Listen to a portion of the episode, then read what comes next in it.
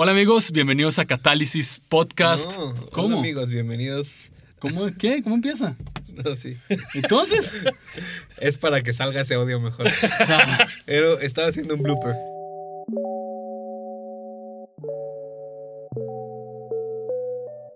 Algo está sucediendo. El reino de los cielos está avanzando.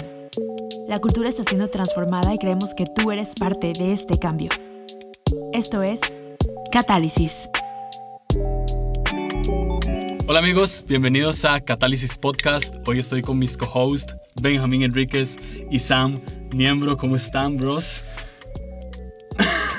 Estamos bien. Estamos bien, estamos bien. Estamos un poco sacados de onda porque se metió un individuo a nuestro. Un costarricense al estudio. Sí, se metió un tico al estudio. No, estamos aquí hoy, en este día, en la preciosa Ciudad de México, con Julio Navarro. ¿Cómo estás, Julio? Bien, estoy muy honrado de estar acá. Um, se los he dicho varias veces, este es mi- de mis podcasts favoritos. Y a veces llega a mi podcast favorito. o sea, y es el de los que escucho siempre que sacan episodio. Y no, estoy muy contento de estar con ustedes. Y bueno, hoy solo lo dejamos entrar porque es su cumpleaños. Entonces le dije, Julio, ¿qué quieres Este que es te mi regalo de regale? cumpleaños. ¿Qué este- quieres que te regale? yo Estar en catálisis. Yeah, sí. Entonces, estamos en este segmento que, como ustedes ya conocen, le llamamos catalizadores, donde entrevistamos a gente que admiramos, gente que sabemos y que vemos los frutos de su vida y que están siendo catalizadores en donde están, ¿no? Entonces, Sí, entonces por eso invitamos a Fabi, su esposa, pero no pudo. Entonces aquí está Julio con nosotros. Fabi dijo, no, llévense a Julio. No, pero sí, la verdad es que es un, es un gusto este, que estés aquí con nosotros. Este, Julio también, si no lo saben, tiene un podcast que se llama Línea Curva. Eh, también es uno de los mejores podcasts que hay en este momento. es el mejor podcastico que conozco. Sí. Este, Pero, eh, no, y, y incluso si ustedes quieren saber más del Enneagrama, que es algo que mencionamos continuamente, Julio tiene una serie del Enneagrama donde entrevista a gente de cada eneatipo. Cuando entrevista al 3, entrevista a Sam. Cuando entrevista al 7, me entrevista a mí. Así que esos son los mejores episodios. No hemos cambiado de número, entonces todo, Todo bien. va en orden. Excepto Rick, que Rick ya no es 6, ahora es otro número.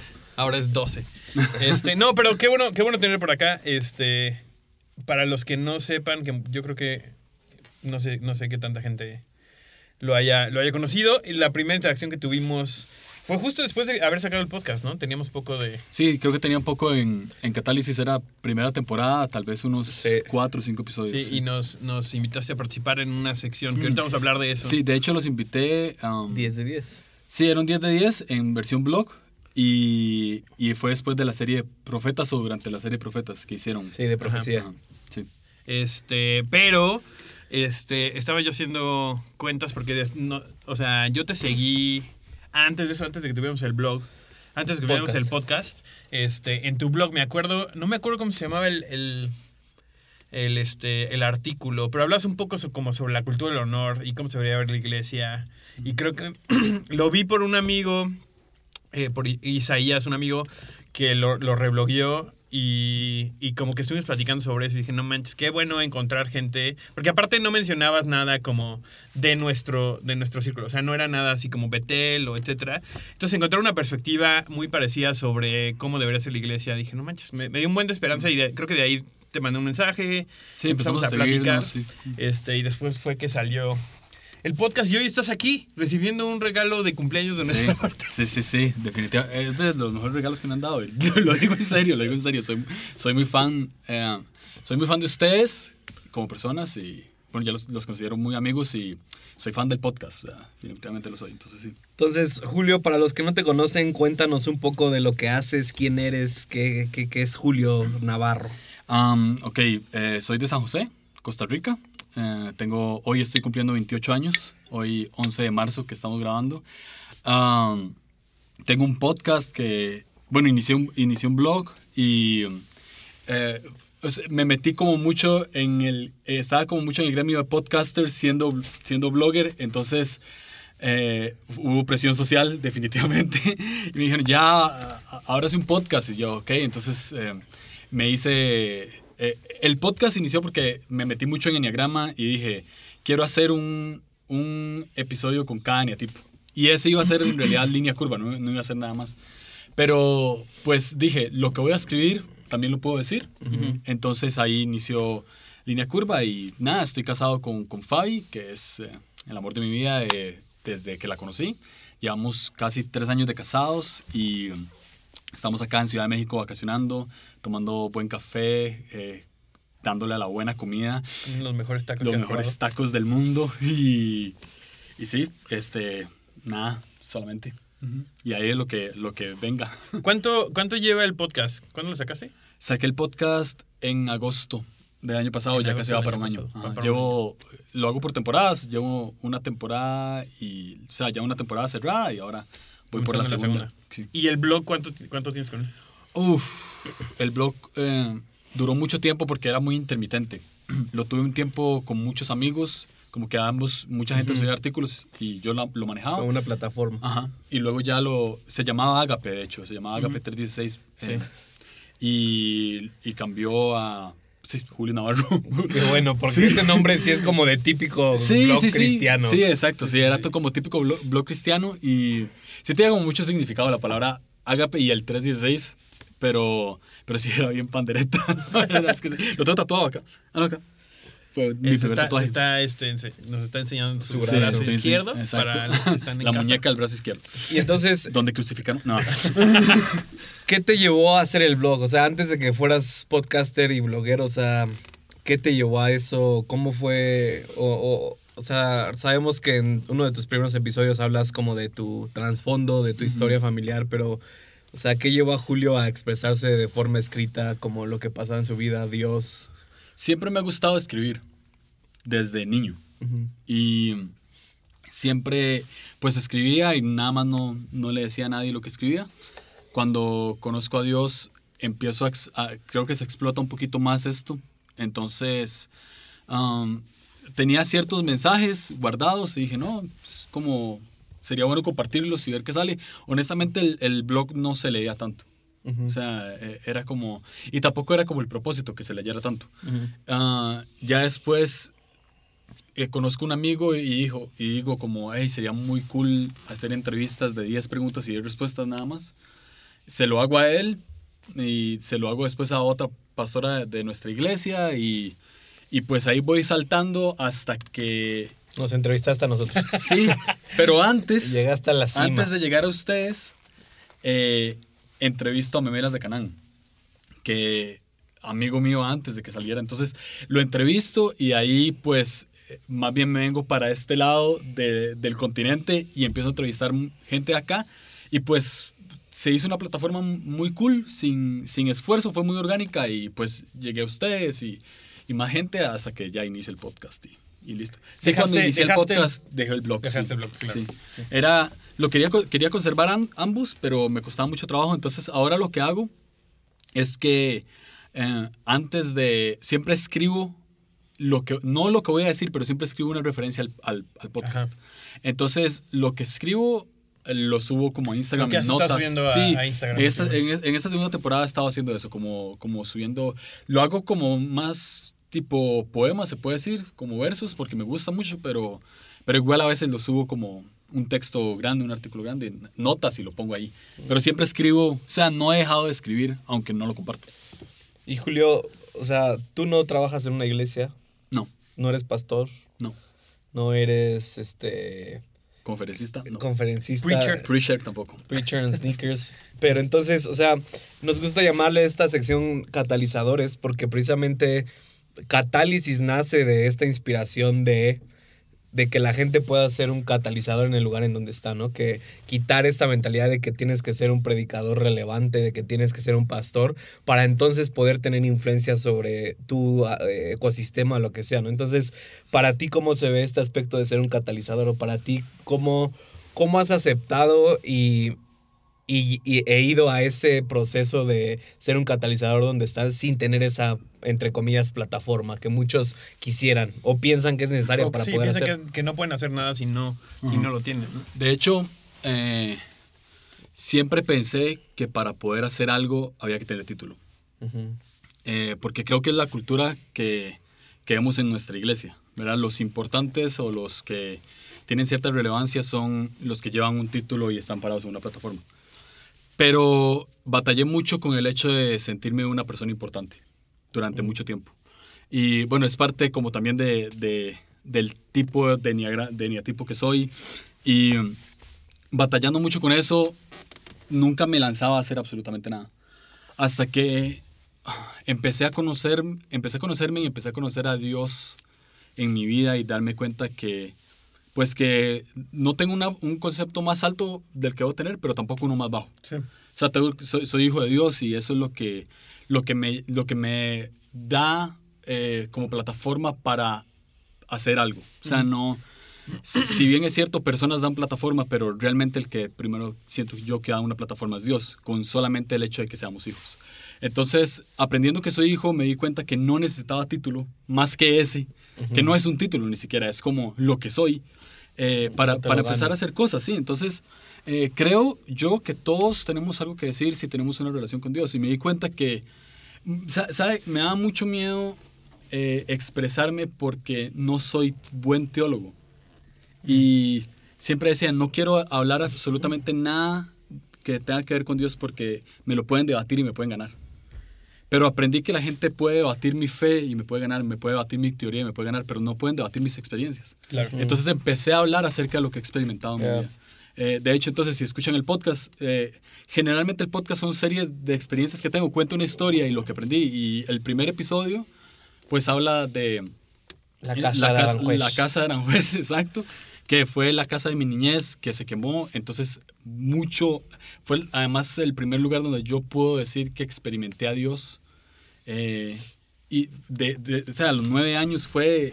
este, y fue es muy, como muy extraña la manera porque toda mi familia se considera hasta la fecha atea comunista. Entonces, no, a todos mis amigos les enseñaban que Dios existía, a mí no. Pero. eh, el- el- no sé si aquí en, en México le dicen catecismo, Sí. ¿sí? Me enseñaban catecismo en la escuela y me enseñaron la historia de, de Samuel, de que lo llamaron tres veces y al, al tiempito yo no sé si puedo decir que audiblemente, no sé si fue un sueño, no sé si fue real, pero escuché Julio tres veces y dije, aquí estoy. Y Wow. ya, y, y recuerdo la luz, o sea, si, si, si puedo visualizar otra vez lo que sucedió, recuerdo la luz entrando por la ventana diciendo, yo sé que aquí está Dios, yo sé que Dios es real, tenía nueve años. Wow. Claro, nunca se lo contaba a mi mamá, no se lo contaba a nadie porque todos ellos no creían en Dios. Pero, pero sí sé que experimenté bastante Dios ahí. Y pues ya volviendo a la pregunta, partiendo desde ese momento, voy experimentando consciente e inconscientemente que soy hijo de Dios y eso me da pie para, pues para catalizar. Ser catalizado. ¿Cómo ha sido la experiencia? Porque, digo, creo que es algo que. Tal vez hay, hay gente que, por ejemplo, llega a, cosas, a plataformas como un podcast, como un blog, y tal vez ya trae un poco de influencia por cosas que está haciendo afuera, ¿no? Mm. Este, pero ¿cómo ha sido el toparte con, oye, la gente quiere leerlo, quiere escucharlo, eh, y tú cre- ir creciendo en eso? Y, ¿Y cómo te ha cambiado a ti? ¿No? O sea, y no necesariamente para, para, o sea, creo que eres una persona completamente humilde en el sentido de justo eso, ¿no? O sea, creo que no te sientes más, pero tampoco te sientes menos.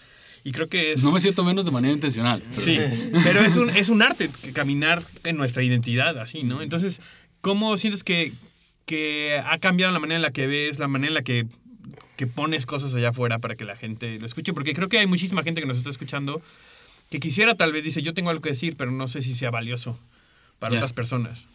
Um, creo que lo- a lo que tengo que decir a eso es que todo, todo lo que nosotros vivimos es valioso. Porque eh, creo que vivimos en un círculo, vivimos en un círculo eh, de comunión con Dios, con, con, con Cristo, con el Espíritu Santo en el que nos hace valioso. Y toda nuestra vida está alrededor de ese círculo, que es como, um, Richard Rohr lo llama como una danza divina en el que siempre estamos en medio. No solo estamos en medio, sino que estamos danzando con ellos tres. Sí. Y um, todo lo que experimentamos de amor, todo lo que experimentamos de paz, todo lo que experimentamos de bondad, de misericordia, de favor, todo proviene de Dios, nada más que a veces no somos conscientes. Y me, me da mucha risa que mucha gente piensa que, que solamente puede, puede empezar a contar cosas de Dios después de años de ser cristiano. No es como, ah, el primer año de ser cristiano. No, no. Ah, Porque mucha gente me dice como, hey, ¿cuánto tiempo tiene de ser cristiano? Y yo llevo ocho años siendo cristiano. ¡Ey, no! Súper poquito para que Dios lo levante. No, bro. O sea, Pa- Pa- Pablo, se, Pablo se encontró a Cristo y a los tres días ya estaba predicando. De Eh, un extremo a otro, ¿no? Porque mataba a cristianos. Sí, y de un extremo a otro, exacto. Entonces, creo que sí, o sea, todos tenemos algo valioso que decir en el momento en el que concientizamos quiénes somos. Entonces, ¿cómo veo? Eh, es que ha sido tan orgánico, o sea, no, no, no he visto como, como un cambio. O sea, si me preguntan si he visto como un cambio en mi vida, pero ha sido como tan fácil, tan ligero, tan orgánico que casi no se nota. Y en realidad, eh, pues sí, o sea, como que he- llevado mi vida así y ahorita cuando, cuando me detengo y pienso, digo, wow, sí, o sea, Dios ha sido muy bueno. Pero la pregunta es, todos lo pueden decir, pero todos deberían decirlo. Um, eh, me estás metiendo en conflicto aquí. Eh, creo que todos pueden decirlo si están conscientes, si empiezan a concientizar quiénes son. Porque en el momento en el que se concientizan y saben que son hijos de Dios, tienen la autoridad para hacerlo. Mm, No todos deberían decirlo, creo, si, si no están tan conscientes. O, Pero- ma- o sea, con, con lo que dijiste, ¿no? Es como de, si sé mi identidad, entonces lo puedo decir, pero hay mucha gente que sacaría su identidad de un podcast, o sacaría su identidad de un blog, o sacaría su identidad de una plataforma, ¿no? ¿Qué es lo que, lo, lo que me gusta de lo que decías? O sea, decías, yo escribía el blog porque era algo que ya estaba pasando dentro de mí. O sea, en realidad no era porque iba a tener muchos hits. No parece, o sea, si eso hubiera sido lo que te importaba, igual lo dejabas de hacer, ¿no? O sea, Sí, igual um, va, va mucho con esto, porque ahora estábamos hablando de que hay gente que tiene o concepto más alto o concepto más bajo. Yo soy de las personas que tienen concepto más bajo, pero hay gente que tiene concep- concepto más alto y lo puede lograr. Puede hacer un podcast y puede hacer un blog y puede ser un hit. Es decir, ah, vamos a ver, todas las estrellas musicales que existen, eh, tal vez no todos dicen, eh, sí, fue orgánico y listo, ¿no? Hay gente Sí. que se prepara y hace un hit y, Claro. y- y le funciona y eso le da identidad. En, en mi caso y en lo que yo creo, o por lo menos lo que yo he experimentado, es que puedes buscar, puedes buscar fama y la puedes encontrar. Puedes eh, tener identidad de lo que haces y llamarte podcaster, o llamarte predicador, o llamarte profeta, ponerte el título que quieras. Puedes hacer, puedes hacer eso, pero en realidad no te va a dar la satisfacción cuando se logra de una manera orgánica. Y cuando es Dios, literalmente Dios, el que, el que abre las puertas. Porque yo puedo abrir puertas y puedo entrar y puedo cerrar otras y, y puedo hacer lo que yo quiera, pero, pero yo, por lo menos yo he experimentado eh, realmente amor y buenas amistades, por ejemplo, como ustedes, cuando veo que es Dios el que abre las puertas. No, desde que, lo puedo decir así, sí busqué mucho tiempo. Busqué mucho tiempo tener mi identidad en esas cosas, pero nunca llegaba. Y si les soy honesto, hasta la fecha, ahorita me cuesta menos, pero antes me costaba mucho no poner mi identidad en eso. Porque, por lo menos para el tipo de persona que soy yo, es muy fácil que algo, si, si en algo soy bueno, es muy fácil que ponga mi valor en eso, porque ahí soy importante. Entonces, eh, oraba mucho diciéndole a Dios, por favor, que, o sea, le pedía que las luces no estuvieran sobre mí, le, le pedía que la aprobación no me hiciera más o menos personas o menos personas, o sea, le, le pedía muchísimo eso. Me afectaba muchísimo más la no aprobación que la aprobación. Pero, pero sí, constantemente oro inclusive en que, en que por favor no deje de tener un corazón humilde. Pero eso es algo que puedes orar. Sí. Yo puedo, siento que puedo orar todo porque todo lo puedo hablar con Dios. O sea, pero tiene un efecto.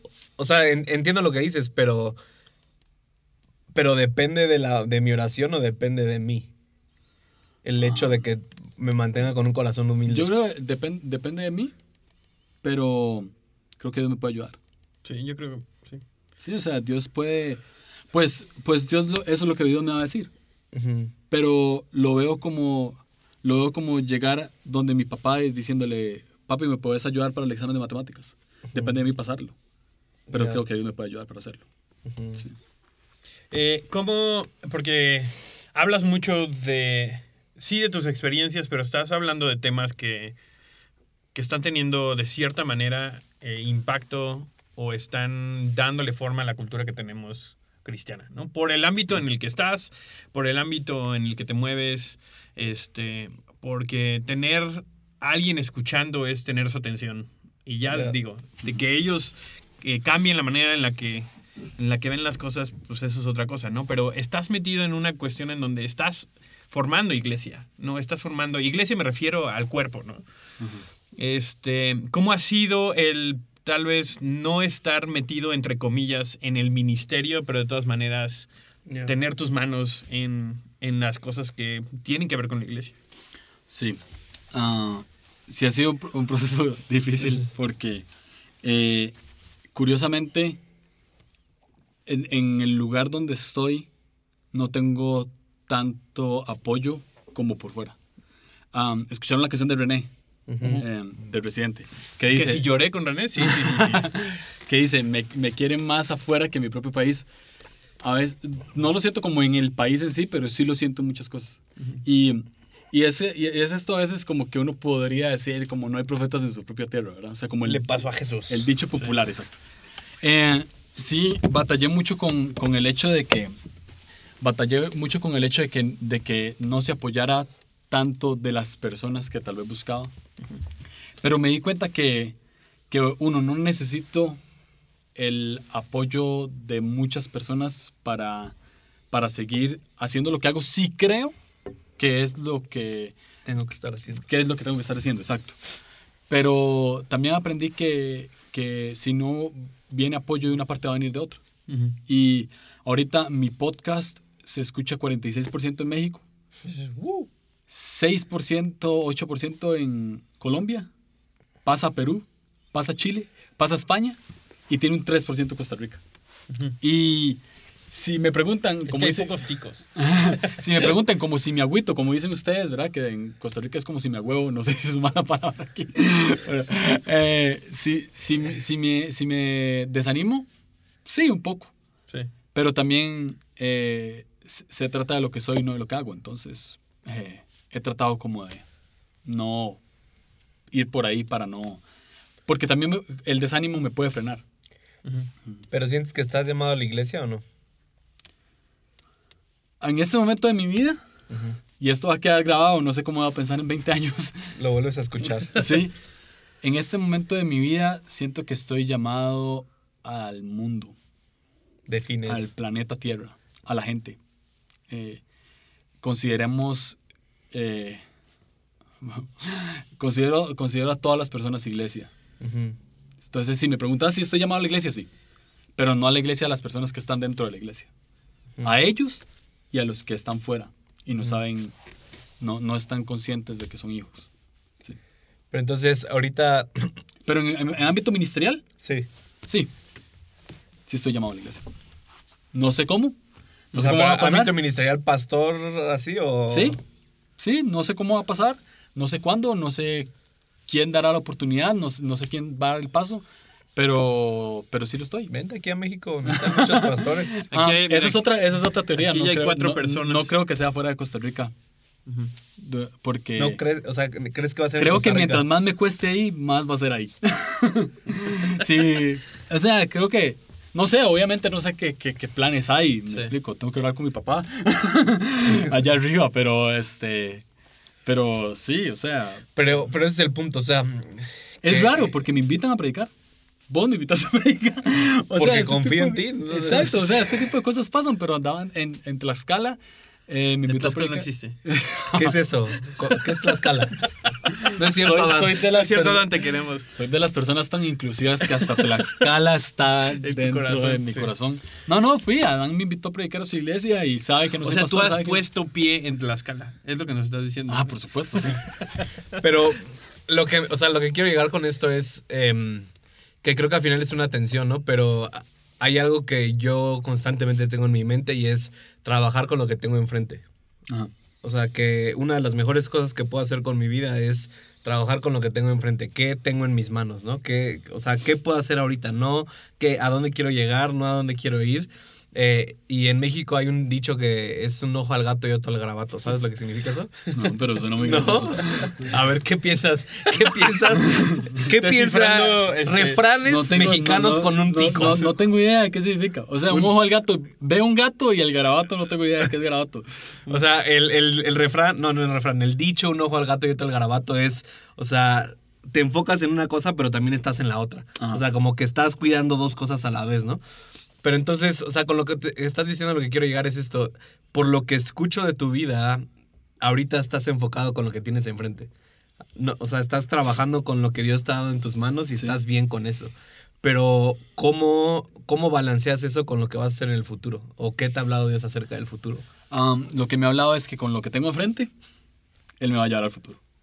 Eso es lo que me ha hablado. O sea, eh, lo, lo que me, lo que, las experiencias, soy una persona que vive- pienso mucho en el pasado. Ujú, Entonces, las experiencias que viví me ayudan en el ahora ujú. para, para dar como testimonio de cómo vi a Dios y de cómo lo voy viendo. Y eso me va a dar plataforma en el futuro. Honestamente no pienso tanto en el futuro, me cuesta mucho pensar en el futuro. Pero he puesto mi confianza en que está bien. O sea, en que va a estar bien, en que pues llegaré algún lugar. ¿Y qué, qué le dirías a una persona como yo que constantemente, que todos los días que piensa en el futuro, que vive el presente. Sí. No, Eso es algo que no, le no, diría. O sea, no solamente yo, pero creo que sí hay mucha gente No, que no, sí. está tan enfocada en lo que Dios va a hacer en 10 años y a dónde tienen que llegar que no están trabajando enfrente, ¿no? Sí. Pero entonces para ti no es como un balance, es como vivo el presente y sé que si hago bien las cosas ahorita, no me tengo que preocupar, eh, preocupar el día de Si mañana. las hago bien y si las hago mal, Dios va a hacer algo. Sí, o sea, es como... No, no, antes me preocupaba mucho en no equivocarme. Eso ya no es tanto problema. Eh, siento que eh, he, visto, he visto la palabra gracia como... como como no, no importa lo que, lo que se haga ahorita, eh, Dios todavía tiene, siempre va a tener el, el futuro asegurado. Entonces, me equivoco, me vuelvo a levantar, pero sí, ¿qué, qué le digo a una persona que, que solo piensa en, el- en- en lo que viene? Sí, o sea, yo le diría que piense un poquito más en el presente, que vea lo que Dios está haciendo ahora, porque eso que Dios está haciendo ahora es algo que, que después va a ayudar para algo. sí. Este, creo que justo hablando sobre esto, igual soy una persona que constantemente quiere estar pensando en el futuro. Y la verdad es que cuando, cuando por Siete ejemplo, y tres son ahorita muy- que dijiste, eh, o sea, mi pasado me ayuda, yo me cuesta y estoy en este proceso Me ahorita. ¿no? No, de, de pensar que mi pasado me puede ayudar. Generalmente pienso que mi, mi pasado me detiene. Escondo, ¿no? ¿no? Entonces, y me encanta, creo que es algo que haces muy bien, que es revisar tus experiencias pasadas y encontrar el valor en eso y cargar con eso. ¿no? Y, y hace poco, o sea, esta última semana como que sentía que Dios me hablaba así de tienes que darte cuenta de todo lo que ya tienes en tus manos, ¿no? Pero eso quiere decir, o sea, yo ya te lo di. ¿Y cómo le haces para, o sea, cómo es tu perspectiva, cómo es la perspectiva de Julio acerca de su pasado? Que obviamente, como todos, está lleno de cosas buenas y malas. Mm. ¿Y cómo informan tu presente? O sea, cómo... Sí. Porque yo, la verdad es que a veces se me olvidan las experiencias que ya he tenido. O sea, así, Sí. así soy. Se me Mm. olvidan, Dios me las recuerda así de, no manches, sí es cierto. Eso pasó, fue súper significativo en ese momento. Y ya seguí adelante porque quiero ver qué más sigue, ¿no? Pero creo que hay un, hay un gran... eh, Valor. sí un gran valor en, en ver tu pasado y, y ver lo- de lo que saliste. O sea, de lo que saliste en el sentido de pasaste una experiencia y saliste de algo con valor Sí. en ese, en ese lugar. Eh, algo que, que Dios me ha enseñado mucho es que de todo lo malo siempre puede salir algo bueno. Y si, si ven el, el, bueno, el primer episodio del podcast, el de la casa de Aranjuez, habla de que la casa se quemó Ujú. y de que no puedo reconciliar eso porque también soy una persona muy reconciliadora que quiere reconciliar el pasado con mi presente y que no puedo reconciliar, o sea, hay cosas que no puedo volver a, a que, a que sucedan. Yo no, mi casa de Aranjuez no se puede levantar otra vez y ser igual de fea como era porque era horrible. Aunque la reconstruyeran, no Sí, sería lo mismo. No, hombre, ni lo mismo, no, no, no llega. pero, eh, no, o sea, sí puede llegar a ser bonita, pero a mí lo que me gustaba es que fuera así. Ya, sí, o sea, las mis vivencias, exacto. los raspones, todo lo Exacto. que... Eh, entonces, mi perspectiva es que de todo, todo lo malo, de todo lo malo, Dios puede sacar algo bueno. Y creo que lo veo en toda, en toda la Biblia, lo veo con personas. O sea, muchos tenemos un trasfondo, eh, pues, feo. O sea, eh, si, me pongo, si me pongo muy vulnerable, eh, abuso sexual hubo en mi vida, eh, de niño, de adolescente, eh, drogas, eh, no sé, divorcio de, de padres, queriendo, queriendo aprobación de uno de los dos en distintas épocas. Viví con uno, después viví con otro. Yo he vivido como, como no les miento, pero más de 20 casas diferentes. O sea, y creo que eso no es normal. Pero Yo solo en dos. Sí, pero veo a Dios en, en todas. En- Ya. ve- veo a Dios cuando viví con mi familia, veo a Dios cuando viví con una señora que era súper cristiana y tenía discipulado todos los días, vivo a Dios eh, en, pues sí, en, en medio del incendio, en mi escuela, en el, no fui a la secundaria porque me salía, la, tuve que terminar por fuera, pero veo a Dios en todo ese tiempo de, de adolescencia en el que no estuve. eh, y todas esas experiencias malas donde desde ahora, desde el, desde el presente, veo a Dios en ellas, puedo sacar algo. O sea, Dios me ha enseñado mucho, mucho de cuando yo no era cristiano. Muchísimo. De cuando yo no eh, iba a una iglesia. Y, y lo que Él me dice es, siempre estuve. ¿sí? O sea, siempre, siempre estuve ahí. Ahora, con respecto a esto, no digo que no hay que pensar en el futuro Claro. porque Dios es, sí, Él está en todo. Y eh, yo tengo la esencia de Dios buena de pensar en el pasado. Hay gente que tiene la esencia de Dios buena de pensar en el presente. Hay gente que tiene la esencia de Dios buena de pensar en el futuro. Y por eso es que existe gente, y sí, existe iglesia y existe comunidad. Porque yo necesito, como ustedes dos, gente que me lleve al futuro. Lo necesito. ¿Por qué? Porque mi, mi, mi motivación de pensar en el pasado es que tal vez me da miedo el futuro. Ajá. Me da miedo de no lograr lo que, lo que quiero lograr o ese tipo de cosas me pasan. Por eso a veces me estanco tanto en el pasado. Claro, me pongo mucho en el pasado diciendo, ay, lo pude haber hecho mejor. Eso es lo que me sucede. Sí. Pero, pero sí necesito gente que me ponga los pies en el presente y necesito gente que me lleve al futuro. Y creo que gente necesita volver al pasado también. Porque Dios lo que quiere es que veamos la perspectiva completa y saquemos algo de Él en todo. Ya. Y, y o sea, mencionaste algo acerca de, de que has aprendido a equivocarte o como a aceptar esa, esas fallas en A equivocarme tu vida. no sé si he aprendido, pero o, aceptarlo, o- sí. o aceptarlo, ¿no? Pero.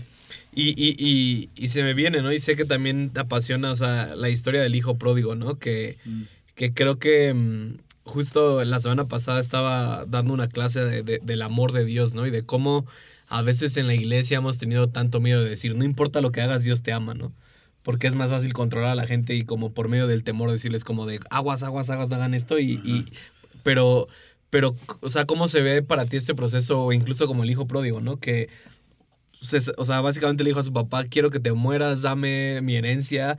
Ve, y, e hizo lo que quiso, se equivocó una y mil veces y regresó a la casa y el padre lo, lo, lo aceptó y lo restauró. No solamente lo, aceptó como un esclavo, sino re- lo restauró como hijo, ¿no? Pero, ¿cómo, o, o qué le dirías a toda esta gente que a lo mejor no han regresado a la casa del padre o, o- o están con los cerdos o están en estas situaciones donde dicen como de, ya me equivoqué más de lo que podía? Mm. o ya, ya después de este error ya siento que no puedo, no puedo regresar, ¿no? O, o en tus vivencias, o sea, ¿cuál ha sido como ese momento donde a veces has pensado como, ya, me equivoqué demasiado, ya no puedo regresar? Um, ah. es, es bien complicado como pensar en todo el panorama, pero eh, si- siempre, creo que vivimos en esa historia. Ya. Vivimos en la historia del hijo pródigo eh, de alguna de las tres maneras. Sí. Como el hijo que todos creemos que es el hijo pródigo, como el hijo mayor que en cierto sentido también es hijo pródigo, y como el padre. Em, a las personas que se consideran el hijo menor, siempre hay un regreso a casa desde cualquier punto. Desde, y es algo que puf, me, me- en Costa Rica decimos, es una frase como me escupo a mí mismo, o sea, esto es para mí, o sea, me predico. Pero, Discúlpame. sí, suena súper La, mal. voy- la voy a usar. Eh, pero eh, muchas veces pensé que en la primera vez que me equivocaba no podía ir al padre. Entonces me equivocaba más de una para sentir que sí podía volver. Y sé que hay mucha gente que piensa que, que, no, que, no, que no puede volver por los errores que tiene o por el error que acaba de cometer. Y es totalmente falso. O sea, dirían algunos, es mentira de Satanás, en acento puertorriqueño. Es, es totalmente falso, uno puede volver siempre. Y nada más es de detenerse un momento y decir, honestamente, todo lo malo que he hecho no, no es suficiente para que Dios no me ame. Yeah. Sea lo que sea. Y cuando digo sea lo que sea, sea lo que sea. O sea, póngale nombre a eso. Y porque ca- categorizamos los errores. No, es como no tenemos tanto poder, ¿no? Pensamos que podemos controlar nosotros el amor de Dios. Sí, eso es imposible. O sea, eh, yo no sé ustedes, pero yo todavía exploro el amor de Dios. O sea, no sé cómo es el amor de Dios. Es algo enorme, es, es, Sí. es gigante.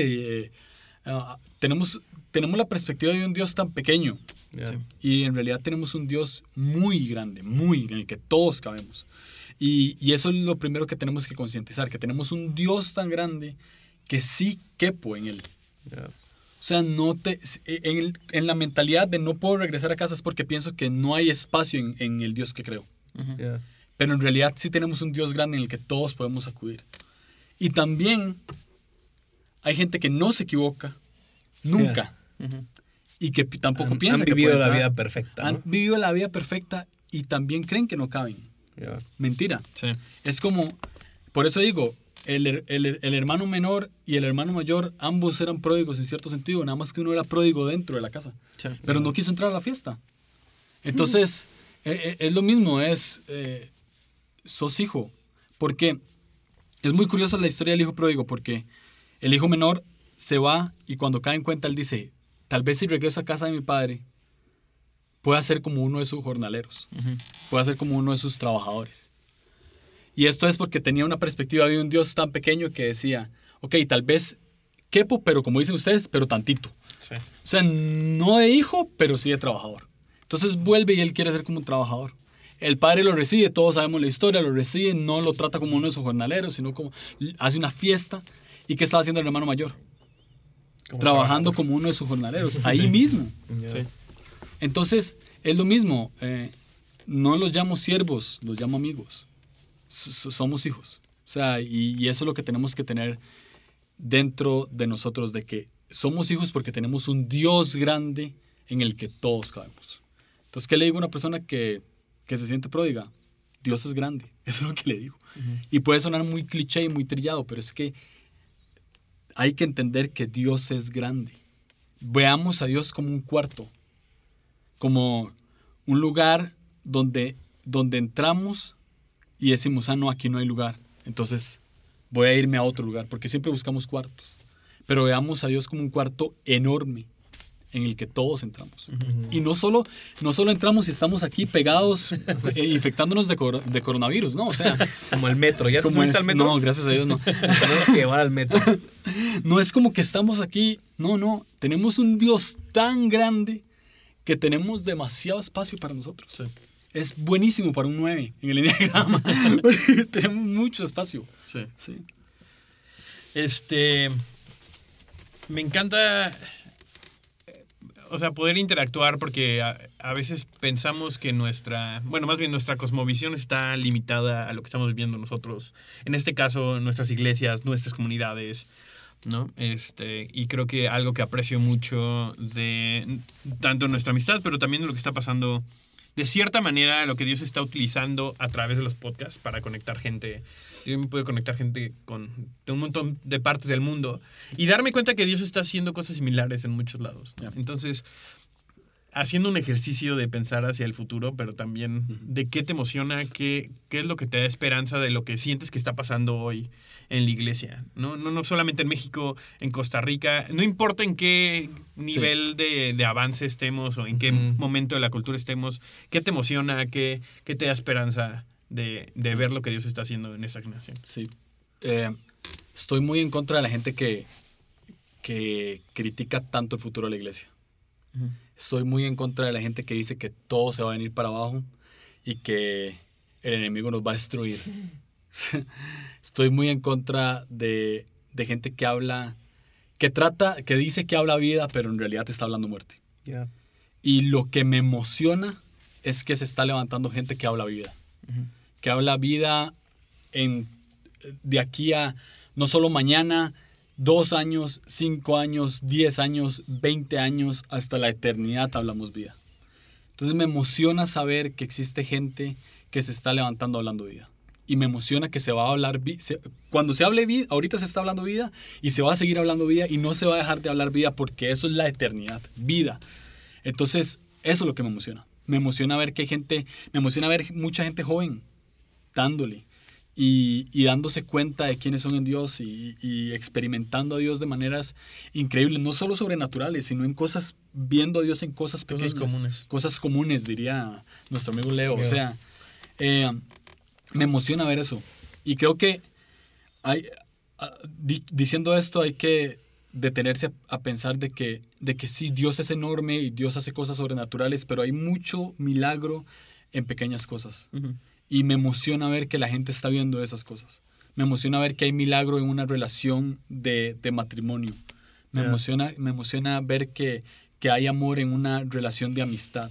Me emociona que, que hay amor en una relación de familia, de padre, de, de madre. Entonces, esto me emociona, que hay, que hay como un círculo de amor, que la gente está entendiendo de que Dios es amor y que eso viene para el futuro y que estamos plantados acá para hacer algo.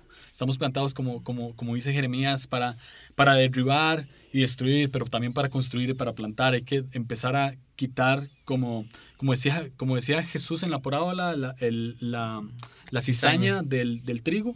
Estamos aquí para, para empezar a hacer eso. Y crece junto el bien y el mal, pero llegará un momento en el que todos vamos a ir quitando el mal y solo va a quedar el bien. Y, y, es, y me emociona que estamos proyectados para eso y que Dios se está moviendo en eso. Sí. Porque eh, no es algo que nace de nosotros, es, eh, es Dios su den- dentro nuestro, eh, haciendo comunidad. Como vos decías, ahorita eh, existe una comunidad de podcasters y, y vemos en diferentes partes y tenemos una manera muy similar de pensar. Y, y lo que creo es, es, es Dios haciendo, Dios moviéndose. O sea, Dios movi- moviéndose dentro de personas, haciendo que todo esto avance. Y si me preguntan qué veo para, para el futuro, o sea, qué veo, em, lucho mucho con, no sé si decir eso, Benjamín lo sabe, pero lucho mucho con, con hablar del futuro, con profetizar, pues, lucho mucho con eso, pero, pero si, si me preguntan qué veo en el futuro, veo comunidad, veo gente abrazándose sin importar tanto su manera de, de pensar, no atacando por su manera de pensar, sino construyendo encima Ya. de su manera de pensar. Veo, veo más iglesia unida, veo muchas iglesias plantadas, pero todas siendo una misma iglesia. Y veo gente muy joven enseñándole a los ancianos, veo gente muy anciana enseñándole a los jóvenes. Um, si, si me preguntan, veo comunidad. Ahorita en ese momento lo que veo es como cuando uno alza un mapa. No sé, ¿se acuerdan de Snapchat? No. Nunca lo usé. No, sí. Bueno, eh, eh, um, en Snapchat uno se hacía como su Ah, muñequito, sí, sí, sí, que, que se llamaba como Bitmoji, creo. ajá. Y uno alzaba el mapa y uno veía en dónde estaban. Veo todo eso lleno de personas en armonía. Wow. Metidos todos en un solo lugar donde todos cabemos, donde todos somos inclusivos, donde no importa cuántas veces te caigas, otros te vamos a levantar, donde no importa cuántas veces te sientas desanima- desanimado, otros te vamos a animar. Eso es lo que veo para el futuro. Sí, probablemente no te acuerdes, pero una vez que estabas pastoreándome, No, yo nunca pastoreo. Benjamín sí. eh, dijiste algo que me gustó, ¿no? Y que es que la iglesia no se establece con acuerdo, sino con amor. Ya. Y creo que ahorita la iglesia se está estableciendo por lo que, lo que podemos estar de acuerdo y no lo que nos podemos amar. Sí. ¿no? Y cuando, cuando establecemos por lo que podemos estar de acuerdo, por lo que tenemos en común, no es, es algo muy delgado. Ahorita no. Desde hace tiempo viene siendo así. Sí, sí, sí, sí. Pero cuando nos establecemos en lo que nos podemos amar es un fundamento Sí. gigante, ¿no? Porque es, es, es lo que es eso, pero. Ama- amor es el acuerdo. Ese es el acuerdo. O sea, y eso es lo que es algo que tenemos que entender. Ah, amor es el acuerdo. No es teología, no es qué versión de la Biblia lees, no es ¿Qué podcast qué escuchas? podcast escuchas, um, no es nada de eso. Amor es el acuerdo. Pero, pero a ver, prácticamente cómo se ve eso. De manera literal. ¿O cómo? Sí, o, o- o sea, porque a lo mejor yo sé cómo se ve, ¿no? Pero creo que ese tipo de frases muchas veces suenan muy bonitas y, y son muy bonitas, pero a ver, no, o, o invéntate un ejemplo, ¿cómo lo has vivido tú? Como de a- amor es el... ¿Cómo? Amor es el acuerdo. O sea, de... de La memoria del 7 Ajá. está un poco limitada a los últimos 30 segundos. Sí. Ya estoy pensando en Sí, el futuro. el futuro. Um, vos estás casado. Sí, nuestro querido Sam. Ya casi. Ahí voy. Ahí va. Le echo ganas. Pero amor es el acuerdo es como una relación de matrimonio o una relación interpersonal en la que no importa cómo seamos, vamos hacia adelante. Entonces, eh, mi esposa y yo no estamos de acuerdo en muchas cosas. muchas cosas. Eh, pero nos centramos en lo que sí estamos de acuerdo y más allá de eso nos centramos en cuánto nos amamos. Ah. Entonces, ¿cómo lo veo? Veo a la gente viendo a los demás y viendo a Dios por encima de lo que piensan y, y hasta por encima de lo que Dios puede hacer en cada uno. Sino en cómo, o sea, lo veo como una familia que va hacia adelante. Como si todos fuéramos hermanos. O sea, como si todos fuéramos hermanos en el... eh, ¿Sabes cómo lo veo? Hace poco fui al- a, a Puebla, a la casa del buen Rick, y Rick me regaló un libro de Enneagrama, que se llama La sabiduría del Enneagrama. Es un libro que yo me iba a comprar, pero por mi presupuesto me... o sea, pues los prioricé. Este era un poquito más caro de lo normal.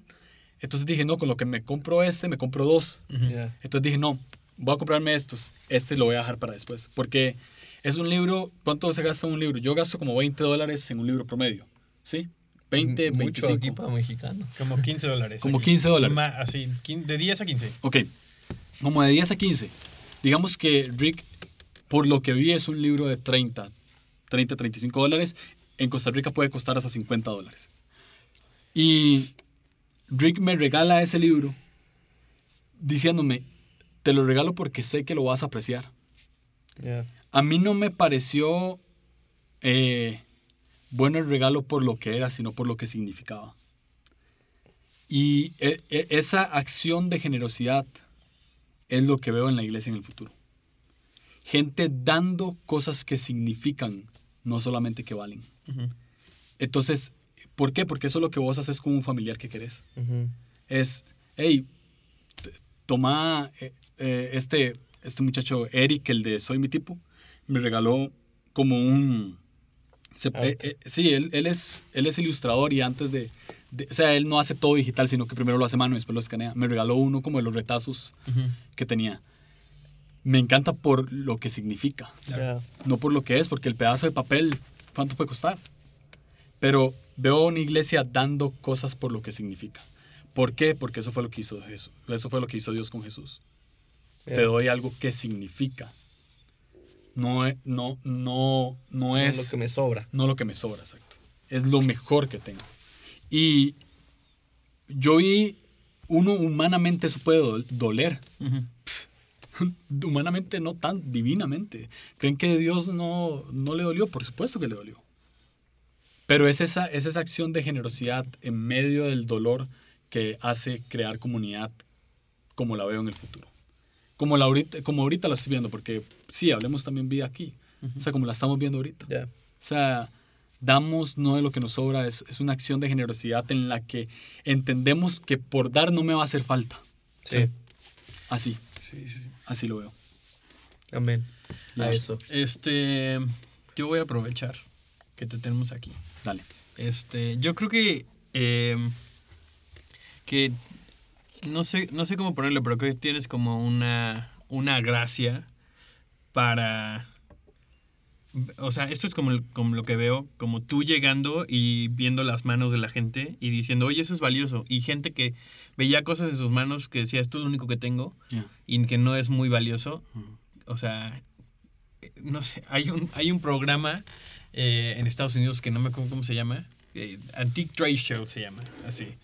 Súper random. Porque la gente lleva cosas que tienen en sus casas y las llevan a gente que es experta. El de no lo sé, Rick, me parece No, falso. no.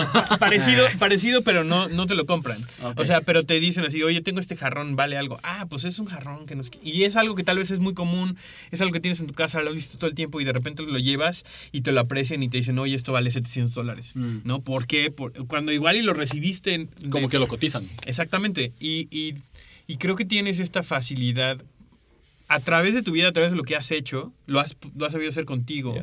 ¿no? Que sé que ha sido un, un- un caminar para llegar a eso, pero creo que en el futuro te veo haciendo eso con otras personas. Mm. O sea, de, da- es como que les estás dando libertad de utilizar lo que tienen para expresar quiénes son. Y decir, eso es valioso. Porque creo que es muchas veces el miedo que tenemos de, de generar y crear cosas y hacer arte que es no es valioso. Entonces, ¿para qué lo pongo afuera? Sí. Este, y creo que has sabido hacer eso muy bien y creo que eres una voz que, que da valor, que añade valor eh, en, en el sopesar las cosas, en el, en el ver las cosas que tenemos en las manos. Y creo que eso es lo que, lo que has sabido hacer con tu pasado y es, es la manera en la que Dios te ha hablado y está haciendo en el presente para ti, pero creo que en el futuro lo vas a, lo vas a hacer para otras personas. Y lo veo, después podemos hablar sin micrófonos, pero creo que, o sea, creo que es algo a futuro que, que vas a hacer para muchas otras personas. Les vas a dar permiso de... Y no por, por un podcast o lo que sea, o sea, sino permiso de poner allá afuera quiénes son porque es Ya. valioso. Yeah. No, y, o sea, hablando de eso, una de las historias que más me gusta en la Biblia es la de David, ¿no? Y sus valientes, que antes de ser los valientes de David eran los, eh, los ladrones y los... Era el Suicide Squad. de de- y, y es lo mismo, es como de David creyó en ellos y los restauró y les dijo como ustedes valen, porque creyó en ellos, ¿no? Y que al final fueron hombres que fueron recordados, pero... Y que mataron a sus propios gigantes también. Exacto, y, y que nadie daba por ellos nada cuando los ve, ¿no? Y que es ese, es ese proceso incluso de apreciar belleza cuando nadie la ve, ¿no? Apreciar belleza aún desde antes que alguien diga, o sea, antes de que ellos dijeran, yo valgo, David dijo, ustedes valen y, y voy a dar mi vida por ustedes, ¿no? Entonces, eh, por último, Julio, ¿qué le puedes recomendar a la gente? ¿Cómo, ¿Cómo la gente se siente empoderada para ser un catalizador en el lugar en donde están? Ah, les recomiendo Enneagrama, ¿no? Eh, Es que les recomiendo Escu- escuchar mi podcast. escuchen mi Sí. serie. Que sí deberían. no, eh, les recomiendo de alguna manera, usando la herramienta que necesiten utilizar, eh, empezar a conocerse a ellos mismos. Ya. Y en medio de eso, estoy seguro, eh, porque es así, así funciona, van, van a conocer a Dios, porque Dios vive dentro. Entonces, eh, o sea, van a, van a experimentar a Dios en medio de ellos. Y de esa manera se van a empezar a dar cuenta quiénes son y, si- y sabiendo quiénes son, van a poder empezar a utilizar lo que tienen en sus manos de manera correcta, porque lo podemos utilizar de manera incorrecta sin saber quiénes somos. ¿verdad? Buscando identidad, buscando apoyo, que, eh, estamos en una época en la que crear contenido es hiper fácil. Sí. Hay gente que me pregunta, ¿cómo, hace- cómo, cómo- cómo se hace un podcast? Baje Anchor. O sea, Sí, sí, no hay nada más que hacer. Este, entonces, empezando a conocerse, creo que es la manera en la que la gente puede empezar a, a dar lo que tiene, eh, sabiendo quiénes son, valiéndose por lo que son, no por lo que hacen. Tenemos, ah, eh, es muy fácil darme valor por lo que hago. Soy licenciado, soy doctor, soy ingeniero, soy... Uf, sí, son, son títulos increíbles. Soy pastor, soy profeta. O sea, son títulos que sí, que sí, con esfuerzo se llega y son válidos, son increíbles, pero eso no te definen como hijo. Y hijo es el mayor título. Sí. Y a- alguien una vez dijo, dentro de una camisa de, de, de título, Cállate. dentro, dentro de una camisa de, de servicio o de cualquier título, tengo una camisa de hijo. Ya. Y esa es la que siempre tengo que estar consciente de, de qué es lo que tengo. Y Emma, Emma, ¿verdad? Sí. Sí. Oh, ¿Cómo estás? este, eh, um, voy a aprovechar, puedo aprovechar. esto? Aproveche.